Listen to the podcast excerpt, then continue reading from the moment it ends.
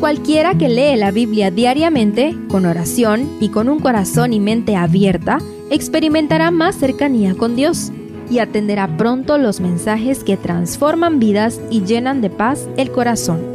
Únete en la lectura de la Biblia en Reavivados por su palabra.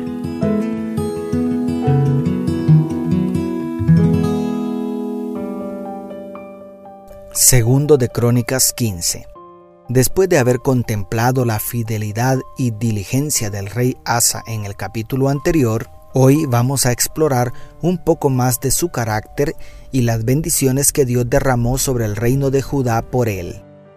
Poco después de haber derrotado al rey Zera, vino el Espíritu de Dios al profeta Azarías con un mensaje de reconciliación.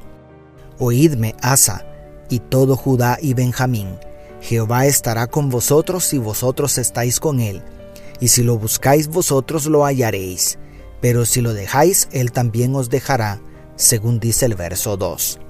El Señor había obrado un milagro para conceder a sus hijos aquella gran victoria, pero él deseaba algo más que ser su benefactor. Jehová anhelaba una relación íntima y constante con su pueblo. El pueblo se había extraviado, como vemos en el verso 3, pero la misericordia divina no los había abandonado. Cuando en su tribulación se convirtieron a Jehová Dios de Israel y lo buscaron, ellos lo hallaron, dice el verso 4. Sin embargo, al parecer, la nación santa solamente se volvía a su Dios mientras duraba la crisis y pronto volvían a sus malos caminos. La decadencia moral y espiritual llegó al extremo de que una gente destruía a otra y una ciudad a otra ciudad, como dice el verso 6. El rey Asa había demostrado lealtad a Dios y ahora Dios lo busca para invitarlo a una relación más estrecha. Oh, qué maravilla de amor. Dios siempre sale a nuestro encuentro, no espera que lo busquemos. Él te ama tanto que enviará a sus siervos para invitarte. El verso 7 lanza un desafío que nos habla sobre la parte que nos toca en la obra restauradora del Señor.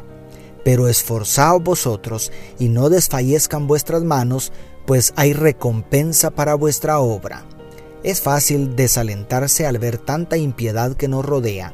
Es fácil desalentarse cuando vemos que, aparentemente, el impío prospera más que el justo. Pero Jehová promete, hay recompensa para vuestra obra. Eso motivó al rey Asa, quien dirigió una limpieza más exhaustiva de la idolatría y reparó el altar de Jehová según el verso 8. Además, convocó a toda la nación para ofrecer un grandioso sacrificio según el 11. Y allí mismo renovaron el pacto con Dios de manera que el versículo 14 dice, Juraron pues a Jehová en alta voz y con gritos de júbilo, al son de trompetas y de bocinas. La lealtad de Asa hacia Dios fue tan grande que depuso de su elevada posición a Maaca, la gran dama, quizá su abuela, y destruyó los ídolos de ella. Además, volvió a llenar la casa de Dios con los tesoros que consagró para Jehová, según el verso 18. Impresionante, ¿verdad? ¿Cómo está nuestra lealtad hacia Dios? ¿Estamos preparados a despojarnos de todo ídolo, aunque se trate de nuestra madre? ¿Estamos dispuestos a consagrar nuestros tesoros, tiempo y talentos para el servicio de Dios? ¿Estamos listos para renovar nuestro pacto?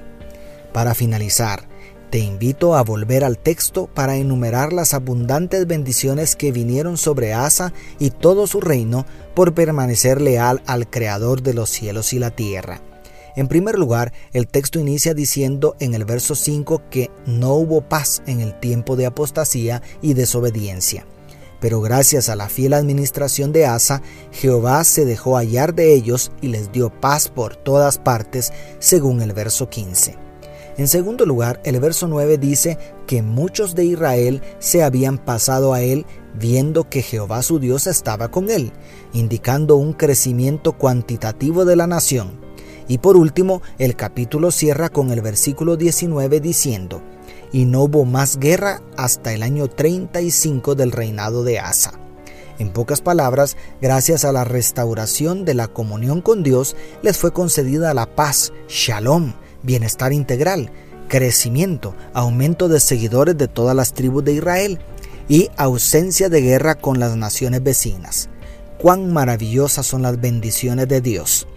¿Qué estás esperando? Restaura tu altar, reconcíliate con Dios ahora mismo, renueva tu pacto de fidelidad con Él y con toda seguridad la paz del Señor será contigo y todo lo demás vendrá por añadidura. Dios te bendiga, tu pastor y amigo Selvin Sosa.